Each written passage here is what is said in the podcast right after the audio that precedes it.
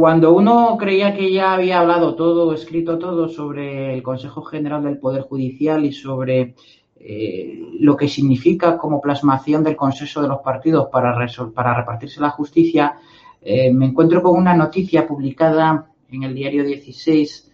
el 1 de junio, que la verdad asalta bastante a, la atención del lector, sobre todo cuando luego eh, lee su contenido y ve que a lo mejor no es tanto como lo que ahí dice. Es un titular que dice Europa asesta el golpe definitivo al Consejo General del Poder Judicial. Bueno, uno cuando lee esto, pues naturalmente que su atención resulta poderosamente atraída. ¿no? Luego resulta que el contenido del artículo va más bien sobre una resolución en medidas cautelares del, Tribunal de Justicia de la Unión Europea eh, que ha decidido suspender provisionalmente o requerir, mejor dicho, al Estado polaco a que suspenda eh, cautelarmente el funcionamiento de toda una sala de su Tribunal Supremo, eh, concretamente la sala destinada a eh, resolver sobre las sanciones disciplinarias a jueces y magistrados en el ejercicio de su cargo. El artículo subraya que es la primera vez que el Tribunal Superior Europeo de Justicia de la Unión Europea interviene contra el Poder Judicial de un país de la Unión por su politización resulta sorprendente. ¿no? Eh, concretamente, mm, lo que viene a sostener esta resolución, según el artículo y luego lo que he tenido oportunidad de leer, es que el Tribunal Europeo mm, afea eh, al, eh, al, Estado polaco, a Polonia, que su Consejo Nacional del Poder Judicial, que sería el equivalente a nuestro Consejo General del Poder Judicial, sea nombrado directamente por autoridades del legislativo o del ejecutivo. De los 25 miembros que tiene, eh, estos son todos nombrados por el legislativo o el ejecutivo. Concretamente, la reforma eh, legislativa que ataca es aquella por la cual em, ahora el partido en el poder lo que ha hecho es eh, que esa sala, crear una sala especial en el Supremo para que resuelva sobre los recursos eh, de las sanciones disciplinarias a jueces y magistrados y que sea esa sala designada eh, por este Consejo Nacional del Poder Judicial, bueno, designada por el presidente eh, polaco, pero a propuesta de este Consejo Nacional del Poder Judicial equivalente a nuestro Consejo General del Poder Judicial. Bien, lo que de ahí extrae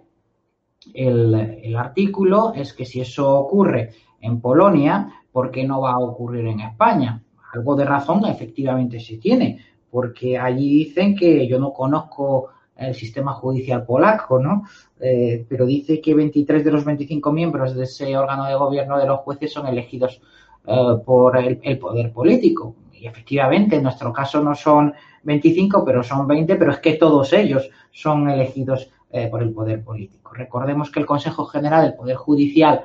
en España mm, está compuesto por 20 vocales, 10 elegidos por el Congreso y 10 elegidos por mm, el Senado. 12 eh, de ellos tienen que ser jueces y magistrados, además. Todo ello por cinco años y entre ellos se eligen a un presidente del Consejo General del Poder Judicial, que además es el presidente del Tribunal Supremo y ellos mismos eligen también el Consejo General del Poder Judicial a los miembros o designan a los miembros del Tribunal Supremo. Pues claro, naturalmente que puede parecer, y parece, y, cierta razón efectivamente tiene, que si es así en Polonia, ¿por qué no le va a afear a, España que su Consejo General del Poder Judicial sea íntegramente eh, designado por la clase política?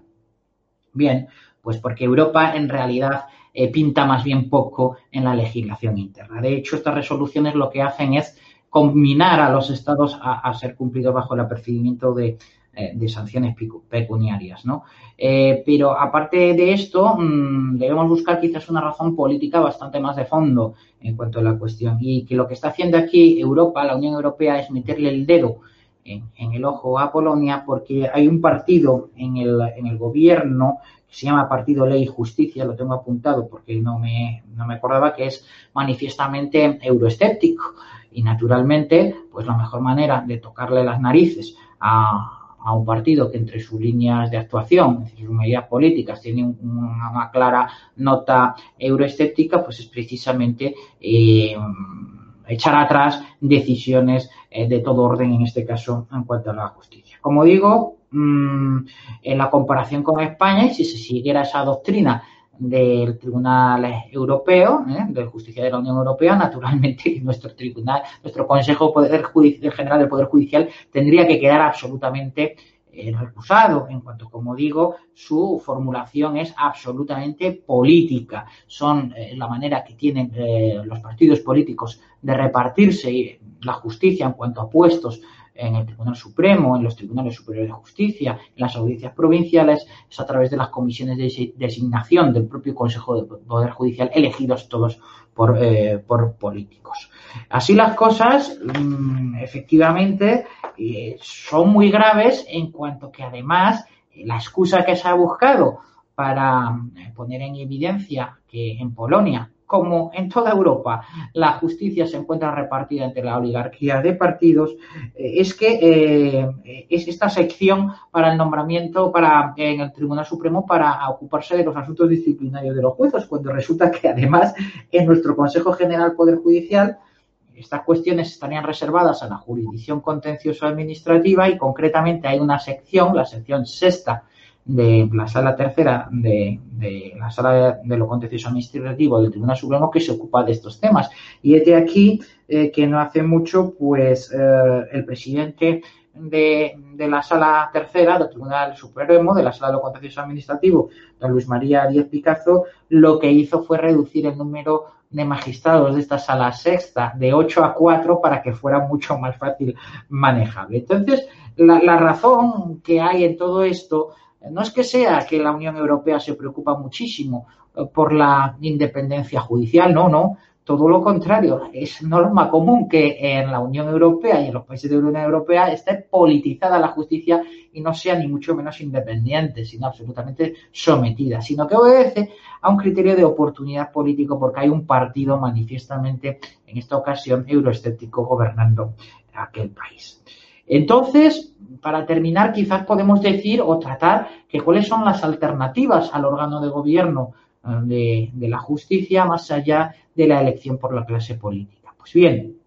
don Antonio García Trevijano, en su eh, teoría pura de la República, nos ofrece esa solución y es el denominado Consejo de Justicia. Consejo de Justicia sería el órgano de gobierno de la Administración de Justicia Em, que estaría en cuya cúspide, o sea, sería el, presidente de ese Consejo de Justicia, elegido no por jueces o magistrados, por supuesto que no por la clase política, sino, pero tan siquiera por jueces o magistrados, lo que produciría una indeseable endogamia, sino por todo el orbe judicial, todos los intérpretes técnicos, del, todos los operadores técnicos del derecho.